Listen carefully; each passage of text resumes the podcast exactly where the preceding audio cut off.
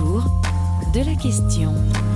D'où ça vient? Qu'est-ce que ça va changer? C'est pour qui? À quoi ça sert? Caroline Lachowski. Bonjour, ravi de vous retrouver en direct, chers amis auditrices et auditeurs, en ce début d'année que je vous souhaite pleine de bonnes surprises. Et si on commençait par se mettre à l'écoute de nos voix intérieures? Mais si, vous savez, cette petite voix familière qui nous trotte dans la tête, qui commente sans cesse. Mais au fait, qui parle en nous qui dit je en moi. Pourquoi avons-nous une, voire plusieurs petites voix? À quoi ça nous sert ou nous dessert? Et comment étudier objectivement ce langage, subjectif par essence, cette parole intérieure? Piste de recherche inouïe, ouverte par notre invitée Hélène Lovenbruck, directrice de recherche au CNRS, spécialiste du langage et des sciences cognitives, qui consacre ses recherches et ses travaux au mystère des voix intérieures. Pour reprendre le titre de son ouvrage de référence qui vient de paraître en poche. Autour de la question que nous disent nos voix intérieures, bienvenue pour en savoir un peu plus sur nous-mêmes et sur ce qui nous trotte dans la tête, comme le chantait si bien Anne Sylvestre. Vous me trottez dans la tête même quand je n'y suis pas. Passez-vous par la fenêtre ou l'escalier du bas. J'ai beau changer les serrures, multiplier les verrous, boucher toutes les fissures, comment faites-vous? Vous me trottez dans la tête sans aucune hésitation. Vous piétinez ma moquette, portez mes chaussons. Il n'est pas jusqu'à mes rêves où je ne vous ai parfois vu. Permettez que je m'élève contre cet abus. Vous me trottez dans la tête, mais au fait que cherchez-vous? Vous pourriez un jour, c'est bête, tomber dans un trou, dans un trou de ma mémoire. Vous n'y seriez pas longtemps. Elle est comme une écumoire, elle a fait son Mais rien ne vous décourage, voici que vous insistez. Vous apportez vos bagages, vous faites le thé. Vous me trottez dans la tête si je n'entends plus vos pas. Quelque chose en moi s'arrête, c'est mon cœur qui bat. Vous me trottez dans la tête si je n'entends plus vos pas. Quelque chose en moi s'arrête, non, ne partez pas.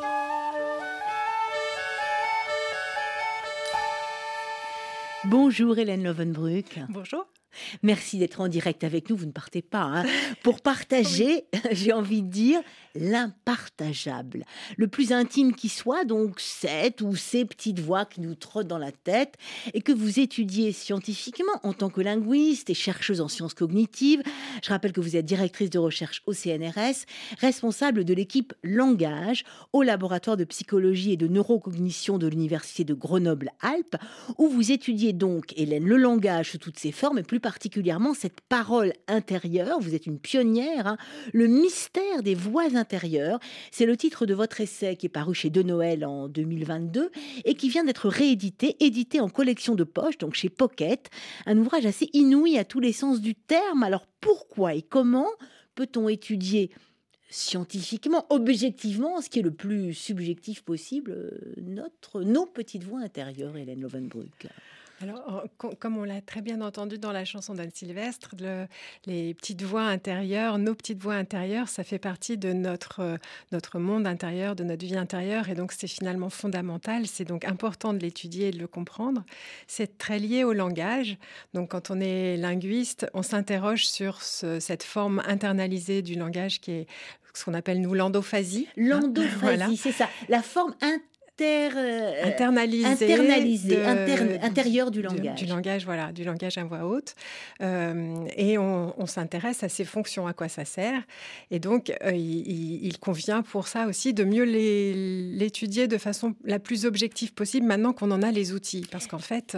C'est ça, il fallait avoir les outils. Il fallait avoir les outils. Ça, ça L'étude du langage intérieur, elle a intéressé finalement très tôt les philosophes. Mmh. On, sait que déjà les Égyptiens s'interrogeaient sur les liens entre pensée et langage, euh, sur euh, l'action de parler, l'action de penser. Il y avait déjà des, questions qui, sont venues très tôt dans l'Antiquité.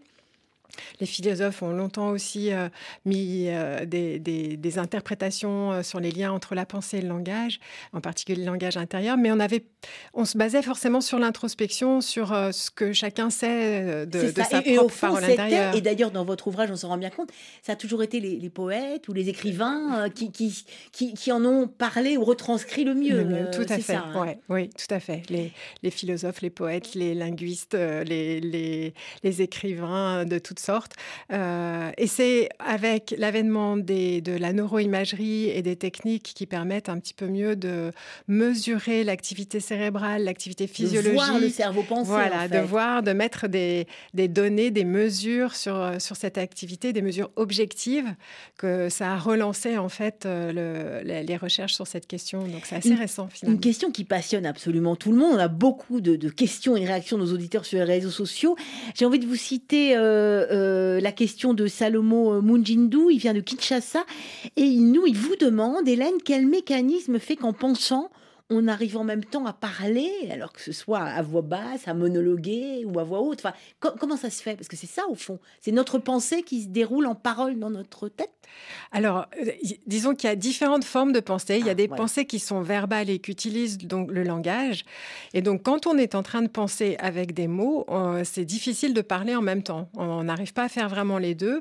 Et on va avoir des espèces de flux d'attention entre ce qu'on est en train de dire et, ce qu'on est en train de penser. Et ça, on mhm. peut, on peut le jouer on peut jouer à ça soi-même en essayant de, réfléchir tout en répondant à quelqu'un. C'est très difficile. En fait, euh, ces flux, c'est voilà, c'est très court. Hein, c'est des flux très courts, exactement. C'est des, choses qui se passent en, en, sorte d'oscillation d'un mode à l'autre. Et puis, il y a des modes de pensée qui sont pas verbales, mais qui sont plutôt... Euh, verbaux qui sont plutôt euh, visuels. Donc on peut penser avec des images ou penser avec des, pensées complètement abstraites de l'ordre du concept qui ne passent pas toujours par des mots. Donc il est possible d'avoir des prémices de pensée, des sortes d'intuitions qui arrivent pendant qu'on est en train d'utiliser notre monologue intérieur. Et, et, ce monologue intérieur, alors vous le dites, on va y revenir, à hein, vous l'étudier aujourd'hui grâce aux, sciences cognitives et aux neurosciences, mais vous êtes aussi votre propre cobaye. Je dis, vous avez cité, vous citez énormément d'écrivains, de Proust, euh, euh, énormément d'écrivains et de poètes, mais euh, vous citez votre propre voix intérieure. oui, parce que moi j'ai une petite voix intérieure assez féconde qui, qui, qui m'accompagne beaucoup, qui a beaucoup de formes. Donc évidemment, au départ, quand j'ai commencé à travailler sur le sujet, je m'appuyais sur mon, mon expérience de la parole intérieure, et ce qui a pas mal biaisé mes recherches au départ, en fait. Parce, que, vous, vous, vous, travailliez sur votre propre voix intérieure. au départ, j'avais cette notion qu'on parle dans sa tête et qu'on entend sa voix intérieure. Euh, et donc, je me suis mis à mettre en place des expérimentations chez d'autres personnes pour vérifier ce que j'imaginais être la parole intérieure. Et j'ai j'ai mis, du, mis du temps avant d'accepter le fait que tout le monde n'a pas une petite voix dans la tête. Il y a des personnes sans voix intérieure. Ah, il y a des personnes sans voix intérieure et de toute façon, c'est jamais la même, et, de la même manière. La ça, hein. exactement. Et donc, et c'est pas bon de se prendre pour, euh, pour propre cobaye. ça donne quelques intuitions, donc c'est bien. Mais il faut, euh, dans la mesure du possible, il faut vraiment élargir et, étudier un grand nombre de personnes, un grand nombre d'individus, de cultures différentes aussi. Euh, de langues différentes. Tout ça, ça apporte une richesse, richesse sur la description du phénomène. Comment étudier donc justement tout ce mystère des voix intérieures? Nouvelle question tout de suite pour vous, soulevée par mon confrère François Lassagne du Mensuel pour la Science. De quelle méthode dispose-t-on pour euh, objectiver la voix intérieure? La, question est sans doute classique. Euh, mais est-ce qu'il y a des méthodes qui sont autres que déclaratives? Est-ce qu'on peut utiliser l'imagerie cérébrale et avoir la possibilité sérieuse de dire ici, je suis en train d'avoir un corrélat neuronal de la voix intérieure qui ne soit pas le corrélat neuronal du centre du langage, pour le dire de manière très brutale, mais en tout cas des réseaux impliqués dans la production de la parole physiologique? Est-ce qu'on peut distinguer les deux? Votre réponse, Hélène Lovenbrun C'est une excellente question. C'est ce qu'on on essaye de faire, en effet. Donc, euh, à Grenoble, on a eu un projet qui s'appelait Inner Speech, qui a été euh, financé par l'Agence nationale de la recherche. Voilà, c'était la parole intérieure. Et donc, on a euh, fait une étude expérimentale en neuroimagerie, en IRM fonctionnel. On a demandé à des participants de, qui étaient allongés dans le scanner de générer volontairement des définitions de phrases. Donc, ils voyaient l'image d'une table, par exemple, à l'écran, et ils devaient dans leur tête dire une table, c'est un objet à quatre pieds. euh, Dans voilà. leur tête, oui, c'est ça. devaient, voilà. Donc nous, on n'entendait pas évidemment ce qu'ils disaient, c'était dans leur tête. Euh, mais on a, on a fait ça, on, l'a- on- on leur montrait plein d'objets qui étaient faciles à, dé- à définir. Euh, et puis, on, l'a- on a étudié l'activité de leur cerveau pendant qu'ils s'adonnaient à ces définitions intérieures.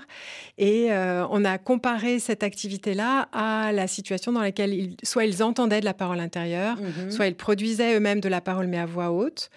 Et puis on a regardé aussi quand ils parlaient dans leur tête avec différentes voix, quand ils imitaient des voix ou quand ils Ah, parce que dans Voilà. sa tête, évidemment, on peut prendre On peut plusieurs voix, la sienne, quelqu'un d'autre. Voilà, moi je peux. Tout à l'heure, je vais parler dans ma tête en vous imitant, c'est sûr.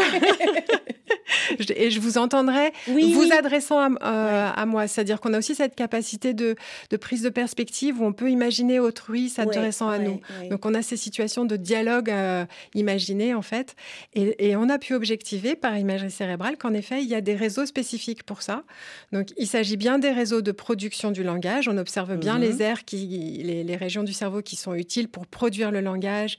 Mais il y a aussi les aires auditives qui s'activent, c'est-à-dire qu'on entend cette petite voix, en tout cas pour ceux qui ont une petite voix. On entend sa propre voix intérieure. Quand on oui. parle dans sa tête, ceux qui entendent une voix dans, dans la tête, bien, c'est pas juste une sensation parce que les aires auditives du cerveau sont bien activées. Mmh.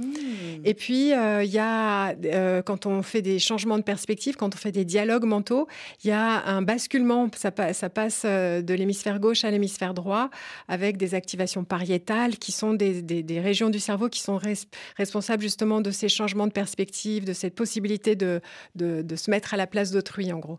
Donc, donc c'est bien vrai, c'est bien réel. Il y a bien une parole intérieure qu'on écoute, Tout à et c'est pas pathologique. C'est pas Voilà. toujours grave, docteur. On n'entend pas des voix. c'est ça. hein. Voilà, on entend des voix, mais c'est tout à fait naturel. Voilà. C'est absolument naturel. Alors, vous, pour, pour nous faire nous en rendre compte dans votre ouvrage, hein, Le mystère des voix intérieures, il y a plein de petits exercices. On peut se rappeler des listes, on se rend compte comment on mémorise ou pas, comment on répète des mots ou pas.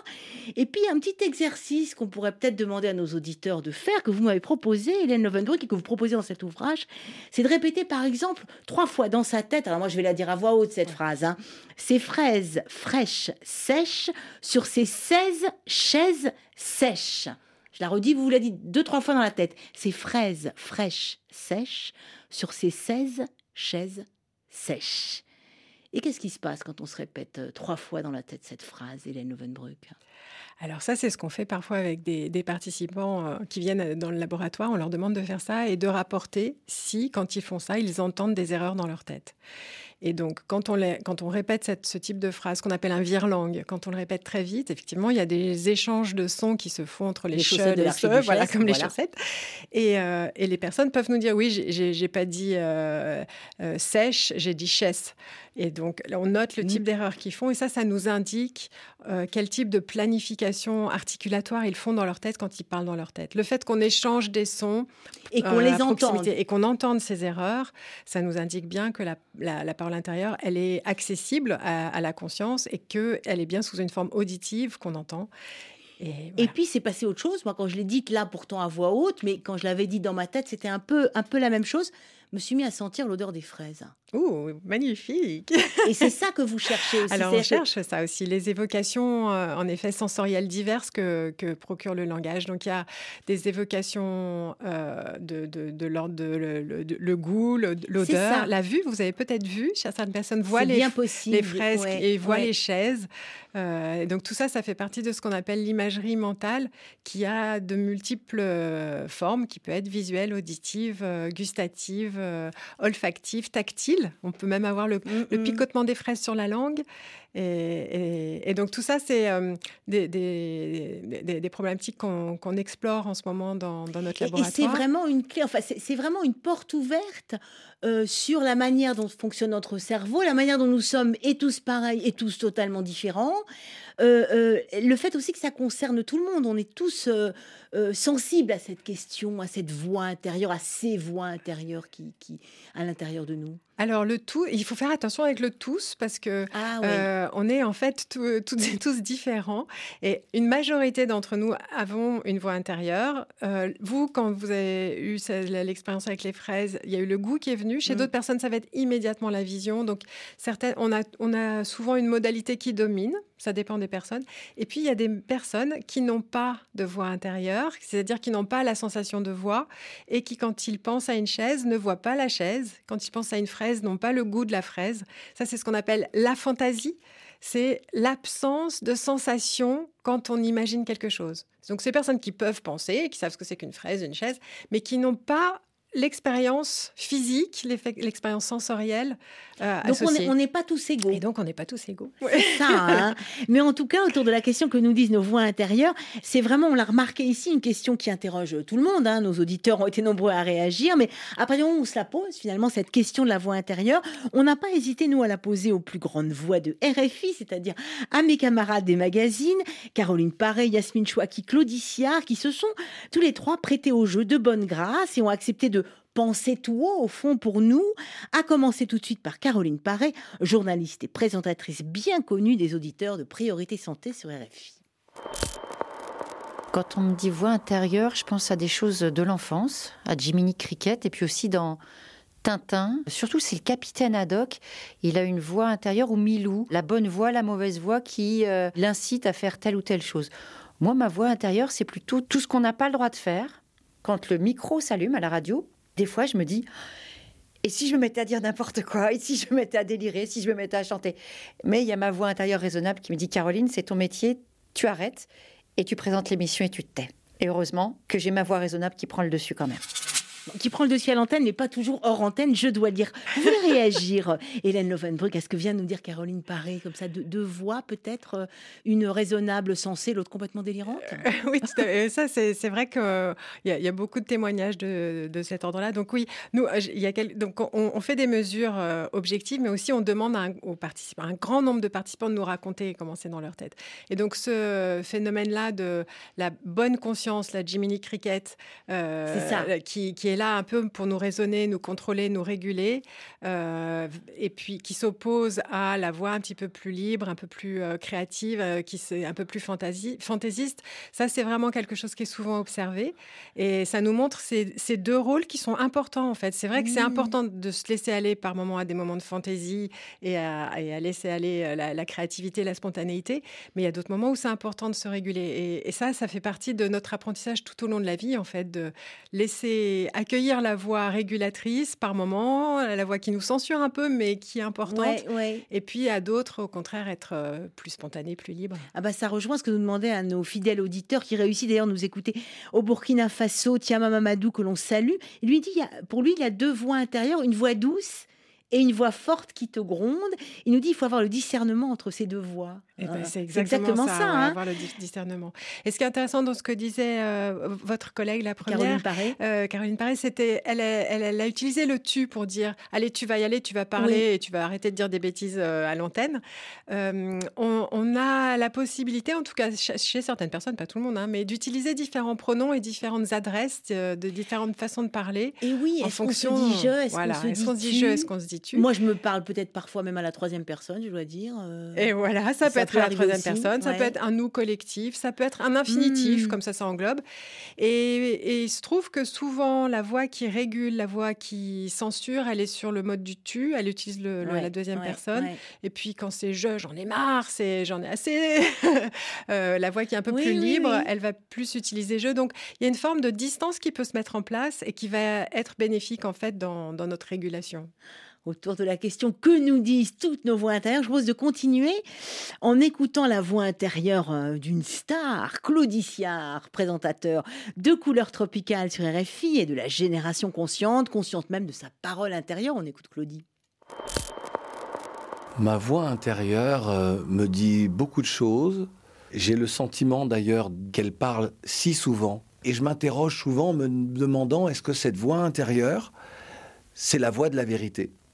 Est-ce que cette voix intérieure, on devrait l'écouter un petit peu plus? Est-ce la voix de la raison? Ou euh, est-ce euh, juste une déformation de nous-mêmes? Ou euh, ce que l'on n'arrive pas à exprimer, que l'on n'exprime pas par les actes et par les paroles auprès de nos semblables et que l'on se dit?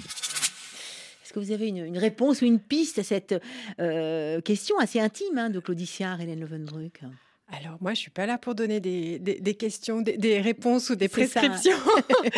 je suis chercheuse et donc j'essaye de comprendre et j'essaye de décrire. Euh, mais en effet, c'est cette. Euh, en fait, y a, on a souvent le sentiment d'avoir des paroles intérieures qui ne sont pas volontaires, qui ne sont pas intentionnelles. Et donc là, mm, mm. c'est peut-être ce, de ce phénomène-là qu'il est question euh, dans, dans, ce qui est rapporté ici. Et donc on, on a parfois des petites phrases qui nous arrivent et puis on se dit, ben oui, c'est bien ça. Euh, ça, correspond de façon assez juste à une description de ce qui se passe ou un commentaire de ce qui se passe, ou ça nous, tout d'un coup, il y a une idée qui vient avec une petite phrase qui vient avec. Et donc, ces moments-là, euh, c'est en effet des, moments où la parole intérieure, elle doit peut-être être écoutée ou en tout cas euh, euh, pas forcément suivie, mais écouter ce qu'on a à se dire. C'est pertinent, ça va nous apprendre des choses sur nous-mêmes et, sur les autres. Et peut-être que parfois, oui, en effet, il faut suivre ce conseil qu'elle nous donne. C'est ça, faut écouter, écouter ce qu'elle nous disent. En même temps, euh, un autre de nos auditeurs à Kinshasa, Benny Camille, nous, nous, nous demande mais comment faire pour que cette voix intérieure ne gouverne pas nos pensées surtout, voilà, si elle est positive, ça marche, mais si elle est négative, alors, on y viendra. Mais... Voilà, il y, a des cas où, en effet, la, pensée intérieure, quand elle devient négative, quand elle nous censure trop, quand elle, euh, elle nous corrige en permanence, quand elle nous dévalorise, euh, là, elle peut être en effet néfaste. Et là, il est important de reprendre le dessus sur cette voie-là. Autour de la question que nous disent nos voix intérieures, je propose de, de continuer et de terminer en écoutant ces voix de RFI qui ont été enregistrées par Axel Fourteau, que l'on salue au notre stagiaire de l'année dernière. Je propose d'écouter maintenant celle de euh, la voix intérieure de mon amie Yasmine Chouaki, qui a fait de l'intime et de la double culture le socle de son émission en sol majeur sur RFI. Alors que lui dit sa petite voix à Yasmine? Quand on parle de petite voix intérieure, j'ai l'image d'un animal intérieur. Cette petite voix intérieure, pour moi, c'est ça. C'est une sorte d'animal, une sorte d'alien qui est un autre nous-mêmes. Euh, je ne sais pas si on est dans le dédoublement, si on est dans un autre soi-même, mais c'est comme un animal qui court plus vite que moi, qui pense plus vite que moi, qui parle plus vite que moi, que je ne peux jamais saisir. Que pensez-vous de cette définition, Hélène Lovenbruck, de Yasmine Chouaki C'est très beau parce que, en effet, euh, elle, a touché du doigt ces, ces, moments où euh, on a des formes de, de, paroles intérieures très condensées, très, très intuitives, qui précèdent un petit peu mmh. la parole intérieure qui va être plus déployée, la formulation euh, complète de, de, nos énoncés.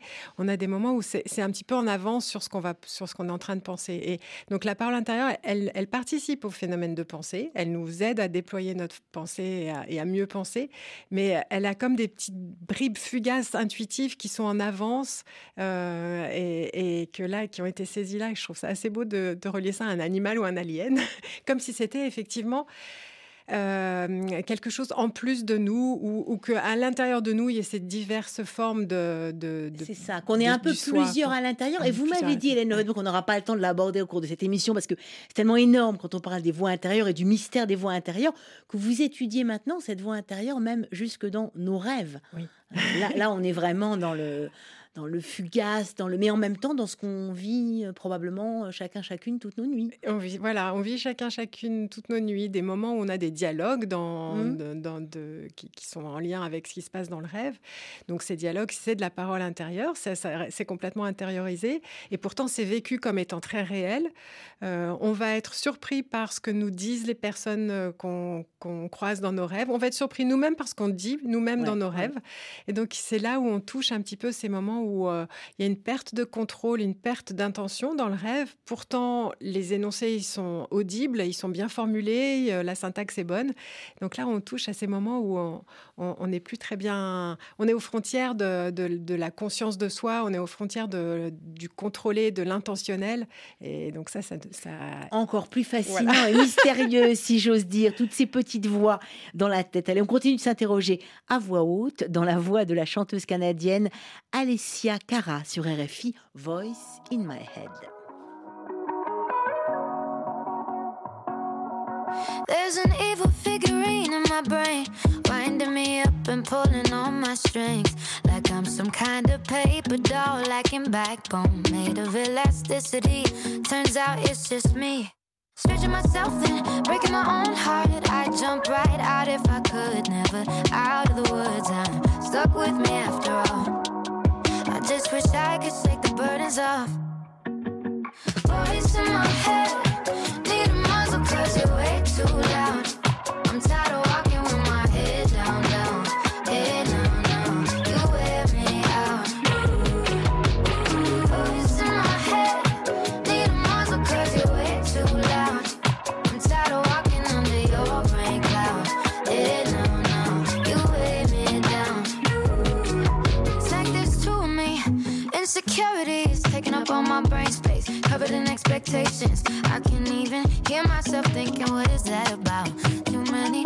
Chefs in the kitchen and I'm burning out. I'm running on empty, feel like I can't breathe. I'd escape myself if I could. Never out of the woods, I'm stuck with me after all. I just wish I could shake the burdens off.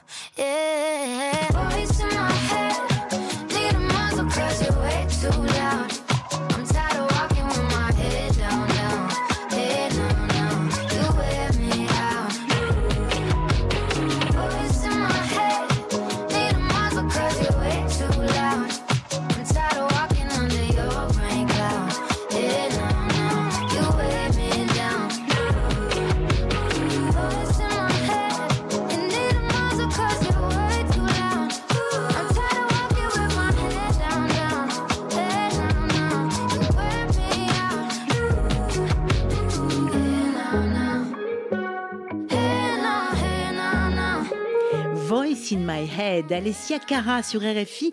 Je vous ai vu, Hélène Lovenbrück, prendre des notes pendant cette chanson. Alors que, que vous disent euh, ces voix, ces Ça- petites voix dans la tête de cette chanteuse Oui, alors elle est, en fait c'est intéressant parce que ça revient justement, elle, elle, elle, euh, elle note cette petite voix qui l'empêche de penser. Elle, elle parle de ça, de cette, euh, cette voix diabolique qui l'empêche qu'elle entend et qui l'empêche de penser. Et donc ça revient un petit peu à ce que disaient les, les différents témoignages qu'on a entendus au début. C'est, Ouais. On a ces différents Au fond, il y a flux en plusieurs nous, il y a sortes plusieurs de sortes de voix. Ouais. et il y en a certaines qu'il faut apprendre à faire taire. Ouais. On va y revenir justement à savoir comment apprendre à les faire taire. Mais d'abord, autour de la question que nous disent nos voix intérieures, hein, elles sont au pluriel et c'est tout le sens de la question que soulève le psychologue et chercheur en neurosciences Albert Moukeiber, qui était récemment notre invité. La question que j'aimerais poser, c'est combien est-ce que, genre, est-ce qu'on a une seule voix en intér- intérieur ou est-ce qu'on peut être plusieurs? Et si on peut être plusieurs, est-ce qu'il y a une sorte de limite? À un moment, il n'y a plus de place. Votre réponse, Hélène Lovenbrück. Combien peut-on avoir de De deux voix dans la tête. Combien sommes-nous à l'intérieur de nous-mêmes et Ouais. combien de voix à l'intérieur Oui. de la tête Alors, alors euh, là, là aussi, il y a une grande diversité, mais euh, c'est quand même assez fréquent que le- tout le monde, enfin, on puisse dire qu'on a plusieurs voix Mhm. dans sa tête. Euh, alors, tout simplement dans les situations où on imagine des, des conversations, des dialogues. Oui, là- effectivement, il y a plusieurs. Mhm. voix. Mais il y a beaucoup de personnes qui disent que pour délibérer, pour prendre une décision, même une décision importante dans la vie, elles vont utiliser différentes voix. Et là, il y a un témoignage. J'ai eu plusieurs Mais oui. témoignages comme ça de personnes qui disent moi, euh, j'imagine deux personnes qui parlent et puis euh, et, et- et je prends ma décision euh, de cette façon. Donc, il y a une- par exemple cette euh, jeune anglaise qui disait que elle avait un couple d'Italiens dans sa tête qui se disputaient et chacun des deux euh, avait euh, des arguments. Elle les écoutait se disputer et puis à la fin, elle prenait sa décision en fonction de celui qui avait les meilleurs arguments. C'est très pratique. Ah, C'est un cinéma audio, c'est extraordinaire. Euh, et en fait, il y a beaucoup de personnes qui fonctionnent comme ça, c'est-à-dire qui ont des voix avec un timbre particulier, qui ont chacune euh, des Mm, mm. personnalités un peu différentes et qui vont euh, les aider à, à raisonner, à prendre des décisions, à réfléchir. Donc c'est et, et finalement, euh, ben pourquoi pas en avoir une, un grand nombre, une affinité. Il y a de la place pour tout, puisqu'il y a de la place pour toutes les voix qu'on a rencontrées un, un jour. C'est ça, c'est Ouais. les voix qu'on a rencontrées un jour. Et justement, du coup, c'est dans notre langue, dans notre langue maternelle qu'on se parle, cette petite voix intérieure, ou bien, ou bien. Ou bien, ou bien. Si on parle plusieurs langues, finalement, on peut, euh, on peut parler dans sa tête dans différentes langues. Euh, et donc là, il y a aussi pas mal d'études qui ont été faites chez des personnes bilingues ou multilingues et qui montrent un petit peu dans quelle situation elles vont choisir une langue plutôt que l'autre. Ça va dépendre du contexte, ça va évidemment Ouais. dépendre de ce qui se passe euh, autour d'elles, mais ça va aussi dépendre de ce à quoi elles sont en train de penser, de réfléchir. Euh, et, donc, on peut avoir des fluctuations et au cours d'un même épisode, même de, de, de pensée intérieure, il va pouvoir y avoir un changement d'une langue à l'autre. Donc ça, ça aussi, c'est assez fascinant. C'est le langage qui se, qui se joue à l'intérieur de nous. C'est ça. Et j'imagine aussi qu'avec, selon les événements de la vie, avec le temps qui passe, nos petites voix changent elles aussi. enfin, tout à fait, oui. Et peut-être que vous-même, vous pouvez vous réfléchir à cette question. Est-ce que vous pensez que votre voix intérieure a le même timbre que, que votre petite voix intérieure quand vous aviez 5 ans? Et justement, et quand on avait 5 ans, est-ce qu'on avait aussi une voix intérieure? Alors ça aussi, vous l'étudiez, Hélène Lovenbruck. Vous nous avez d'ailleurs fait parvenir un enregistrement d'enfant, vous dites de discours privé, je trouve ça très joli. C'est un enfant de 2 ans et 8 mois qui est en train de jouer tout seul, c'est ça, hein, avec un petit train en bois, avec des ponts, il y a des feux tricolores et un lampadaire. Il pousse les wagons à la main et voilà ce que ça donne. On peut pas passer parce qu'il y a feu rouge. C'est vert Et la lampadaire là, c'est Mais la lumière, le lampadaire. Autre chose. Et pas celui-là.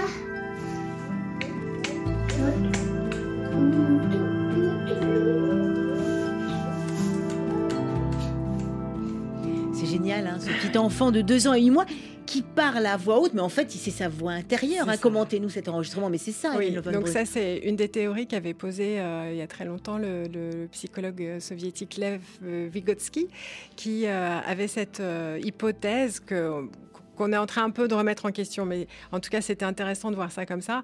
Pour lui, le langage intérieur, c'était une internalisation progressive de la parole à voix haute.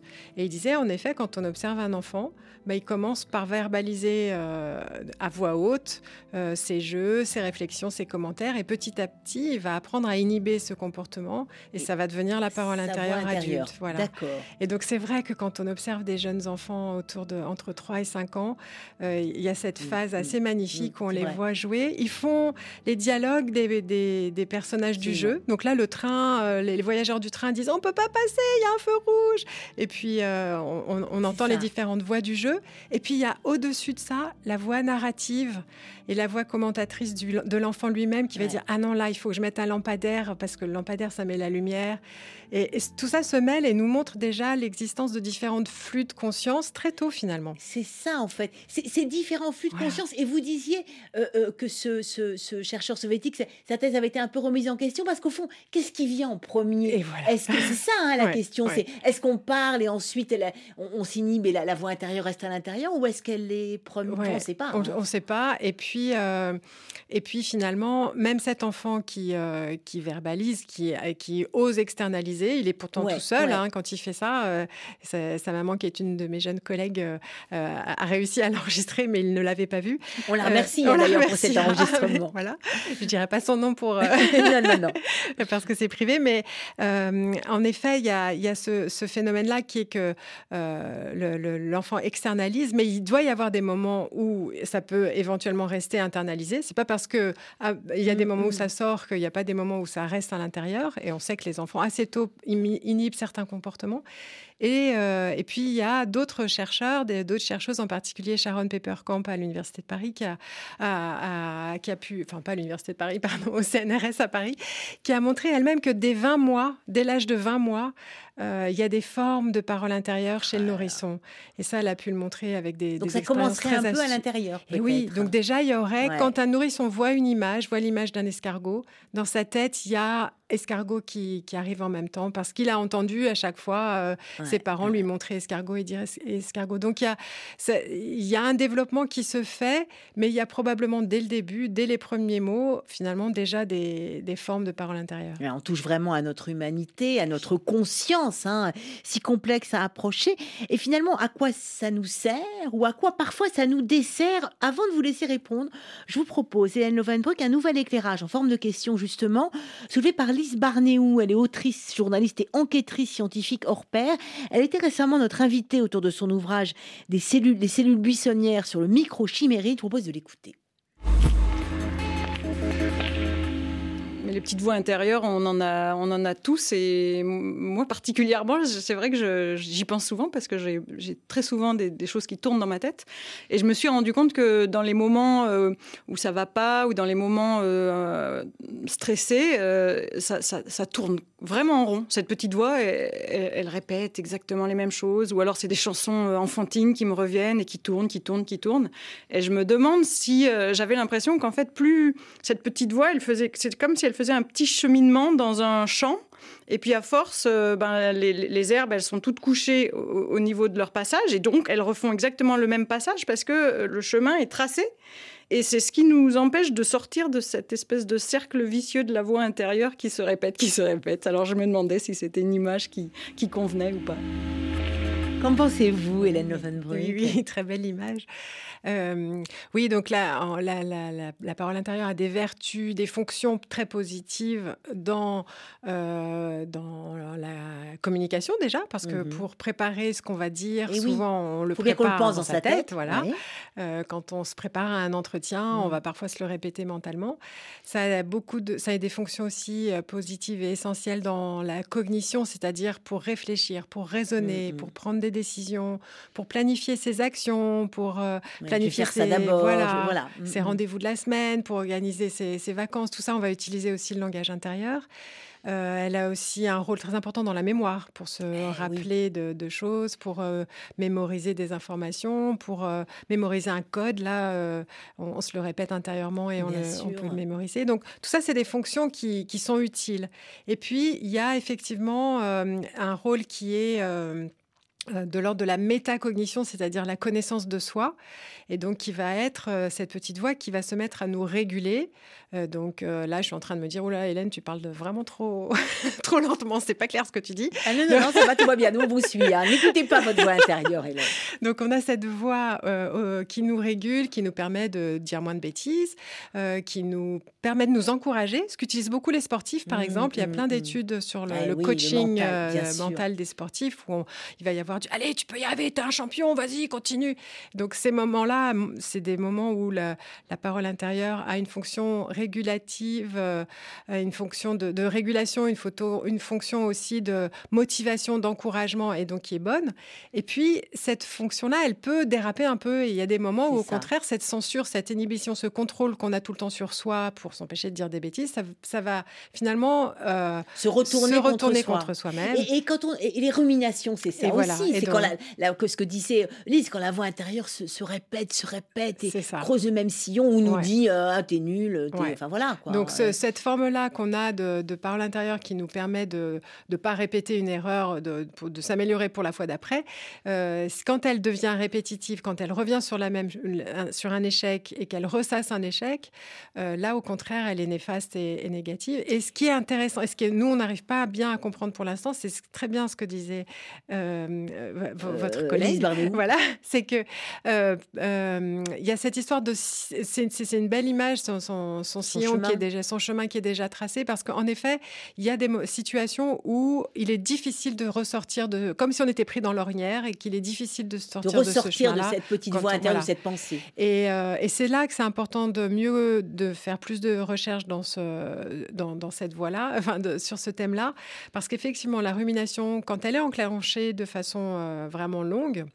On sait que c'est un précurseur de, de troubles psychiatriques plus Mhm, importants comme ça. la dépression, comme les troubles anxieux, comme euh, les- même des troubles obsessionnels. Enfin, donc c'est un, un premier signe d'alerte sur le fait que, que ouais, Et parce que vous dites aussi qu'on peut quand même apprendre à les dompter un peu, ces, ces, euh, ces ruminations, cette- enfin, en tout cas, se mettre à son écoute, ne pas, la, ne pas les faire taire, ces petites voix intérieures, les, les, les, les écouter, les mettre en avant. Il y, a- de ça quand même Il y a- euh, oui, alors il y, a, il y a différentes, euh, pour, pour la rumination, il y a différentes possibilités thérapeutiques et, et donc c'est bien d'en parler à un clinicien en général. Moi, Ouais, je suis bien pas sûr, clinicienne, mais tra- je travaille avec des, des psychologues cliniciennes, notamment Céline Bayers, qui a vraiment montré qu'il y a différentes euh, de, euh, formes de, de, thérapie qui peuvent aider à, à, à faire en sorte que cette petite voix négative ressassée puisse être acceptée une fois pour toutes, et puis qu'on trouve des comportements qui permettent de dire, bah non, euh, en fait, je, je suis autre capable de chose, quoi, passer à autre chose, simplement. tout- ouais. Et puis il y a d'autres formes, alors qui sont amusantes, c'est que on sait que hum, quand on parle euh, intérieurement, on implique toute no- toute nos- tout notre appareil moteur. C'est-à-dire que Mhm. quand on parle dans sa tête, en fait, c'est comme si on simulait mentalement Mm, l'acte mm, de mm, parler. Et donc, ben, simuler, ça veut dire bouger les lèvres, bouger la langue, euh, bouger l'appareil vocal. Et donc, si on mobilise notre appareil vocal à faire autre chose, par exemple, mâcher du chewing-gum. Ah, on arrête les ça peut ruminations. mon- ouais, en fait, tout- en tout cas, il y a eu quelques expériences drôle. qui montrent ça, notamment pour les ruminations euh, musicales, les rengaines, là, ce dont parlait aussi. euh, Ah oui, c'est ça, quand on a une chanson dans la tête voilà, euh, qu'on n'a pas ça envie d'avoir. voilà. On prend un Eh ben, chewing-gum et, prend ça un va mieux. chewing-gum et ça va peut-être la faire diminuer. Et au fait, quand euh, notre parole intérieure, euh, moi des fois si je suis toute seule euh, dans ma salle de bain, dans ma cuisine, je, je- elle vient à voix haute. hein. Parfait. C'est pas grave. mais c'est très bien. Tant Mais parce qu'en fait, le, le- le fait de l'avoir à voix haute va faire que vous allez y être plus attentive et ça vous permet de rester concentré sur ce que- à quoi vous pensez. Très bien. Merci beaucoup et merci aussi, chère Hélène Lovenbruck, pour votre choix musical qu'on va écouter tout de suite autour de la question que nous disent, que nous racontent nos voix intérieures. C'est Louis Armstrong que vous avez choisi parce que lui, quand il se parle à lui-même, I say to myself, what a wonderful world sur RFI. I see trees of green, red roses too. I see them bloom for me and you.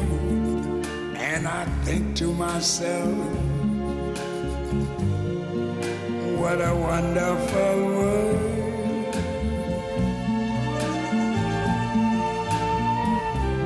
I see skies of blue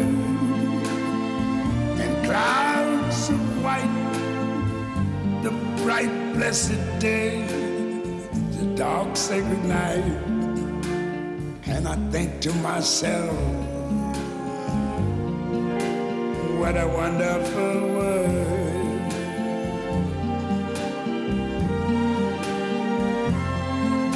The colors of the rainbow, so pretty in the sky are also on the faces friends shaking hands, saying, How do you do? Saying, I love you. I hear babies cry. I watch them grow.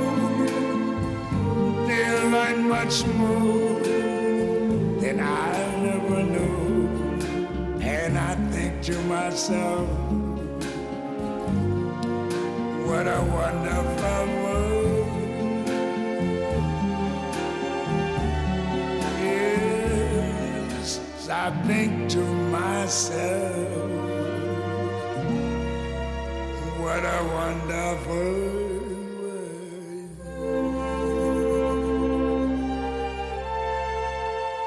fait du bien par où ça passe, la voix intérieure de Louis Armstrong. What a wonderful world. Sur RFI, merci Hélène Lovenbruck pour ce superbe choix musical qui montre donc que la parole intérieure peut être positive, bénéfique, faire du bien. Autour de la question que nous disent nos voix intérieures, je pose tout de suite un nouvel et dernier éclairage soulevé par Juliette Cuisinier-Rénal, autrice de L'Embaumeuse. On l'écoute. Hélène, je voudrais euh, vous demander si vous savez à peu près où se situe ou où vous pourriez localiser en fait cette petite voix dans le corps. Est-ce que c'est une petite voix qui vient de la tête ou est-ce que c'est une petite voix qui viendrait par exemple de la région du cœur? Ah, Est-il possible de répondre à cette question, Hélène Lovenbruck Alors, c'est- c'est c'est une bonne question. Est-ce que, le, est que notre voix intérieure, c'est notre corps, notre cœur, notre cerveau? Est-ce Mm. que tout ça, finalement, c'est pas la même Ben oui. Euh, et moi, je la localiserais pas, la petite voix intérieure. Ah, c'est J'aurais envie de dire que c'est tout moi. Et tout moi, ça veut dire aussi mes doigts de pied. Et oui, c'est ça. C'est euh, tout moi, c'est tout ce que je suis, ce que je ne suis pas, mais qui est en moi. Oui, Il y a- ouais. il y, a un peu de cet Voilà. ordre-là. Et c'est- le monde que j'ai intégré à l'intérieur de moi, puisque justement, par la voix sûr. intérieure, on intègre les autres, euh, les, les, par- les voix des autres. On, en- on, a, on, a, on a euh, en nous la possibilité de faire vivre des personnages, même des personnages imaginaires ou des revivre des personnages, euh, revivre des personnes. Et donc, c'est. Ouais, Oui, c'est c'est ce qui nous maintient en lien. C'est assez étonnant d'ailleurs parce que c'est complètement intérieur, intériorisé. C'est ce qui nous maintient en lien et on le voit très bien à travers tous les poètes, écrivains que vous citez, enfin de Stendhal à Proust, en passant par Virginia, Virginia Woolf, même Shakespeare. Enfin, c'est c'est vraiment et au cinéma aussi, euh, Les ailes du désir de Wim Wenders, un, un tout récent film, euh, euh, Tout le monde aime Jeanne, où le, le- le- la, la- la- la- la parole, la voix intérieure est même dessinée par la réalisatrice. Euh, euh, au fond, c'est ce qui nous, nous met en lien. C'est no- notre propre intimité qui nous met en lien avec les autres. C'est assez étonnant. Oui, c'est beau, beau de le voir comme ça. Donc finalement, c'est l'intériorité qui nous extériorise et c'est l'individualité qui nous rend universels finalement. Donc c'est le, phénomène du langage intérieur ou de la voix intérieure, c'est euh, un phénomène qui semble une- toucher à l'universalité tout en étant extrêmement intime. Et c'est ça qui est beau. Ouais. Et, et vous-même, justement, Hélène Vaudrey, vous l'étudiez euh, scientifiquement, vous êtes à la fois linguiste et, et- et en- avec les neurosciences cognitives, mais ça a changé votre rapport au monde, à vous-même, aux autres, enfin, de, de- peut-être d'être plus à l'écoute de votre propre voix intérieure? Ou plus consciente, je ne sais oui, pas. plus, plus consciente. Il, porte, il, voilà, il prêtait beaucoup plus attention euh, que je le faisais au départ et surtout à être euh, plus euh, euh, à, à l'écoute et plus attentive à la diversité des, des formes de vie intérieure possibles euh, et à plus respecter en fait ces différentes formes. Et, et, et, et- et donc moi j'ai une sorte de, de curiosité insatiable pour ça, comme je suis une collectionneuse et là j'ai, je collectionne les, les ça. possibilités de La- de formidable la diversité des, de, notre humanité, au ouais, fond. hein. Alors, on n'a pas abordé le thème de la lecture parce que vous, vous l'abordez aussi. Il y a des gens qui disent, et dans leur tête, c'est à voix haute, euh, d'autres. Enfin, vraiment, il y, a, il y a aussi tout un champ d'études Ouais, là-dessus. ouais. Mais vous citez quand même tellement de, de poèmes que j'ai envie d'en lire un, un tout petit extrait. Ce poème d'Édith Bruck qui est à la fin de votre ouvrage, Le mystère des voix intérieures. S'écouter soi-même, en silence, avec plus de détachement, avec plus de sagesse, avec la maturité chère payée. Savoir rester seul, c'est le premier pas pour se reconnaître. Edith Bruck, s'écouter soi-même dans Pourquoi aurais-je survécu? Voilà une clé, hein Ouais, mais merci d'avoir choisi ce texte-là. C'est une survivante de la Shoah qui a écrit ce texte. Et en effet, elle, euh, elle a trouvé les mots euh, pour transcender l'humanité, transcender les, la, la douleur, la souffrance et l'indicible. Et c'est tellement beau que ce soit elle qui nous dise ça. ouais. C'est ça. Écoutons nos voix intérieures. Un merci infiniment à Hélène Novembrug d'être passée dans notre studio depuis Grenoble pour être en direct avec nous. Je vous rappelle donc, chers amis auditrices et auditeurs à l'esprit libre et ouvert, que votre ouvrage Le mystère des voix intérieures sous-titré qui dit je en moi, très joli, vient de paraître donc chez De Noël, collection poche, collection pocket. Et vous revenez quand vous voulez, euh, Hélène Ah oui, parce qu'on n'a pas parlé des rêves, on n'a pas parlé de la littérature, de la lecture, et je pense que vous en avez d'autres, euh, d'autres sous le encore. hein. À Les bébés, les sans-voix. Les bébés, les sans-voix qui se parlent aussi dans leur tête. Oui. Waouh, magnifique. À bientôt. À bientôt.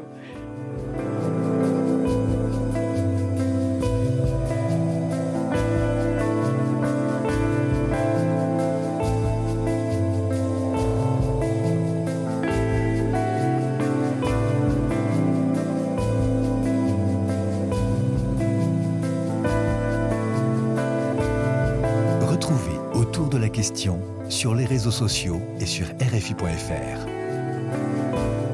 Autour de la question, c'est fini pour aujourd'hui. Merci à Axel Fortier pour la préparation de cette émission.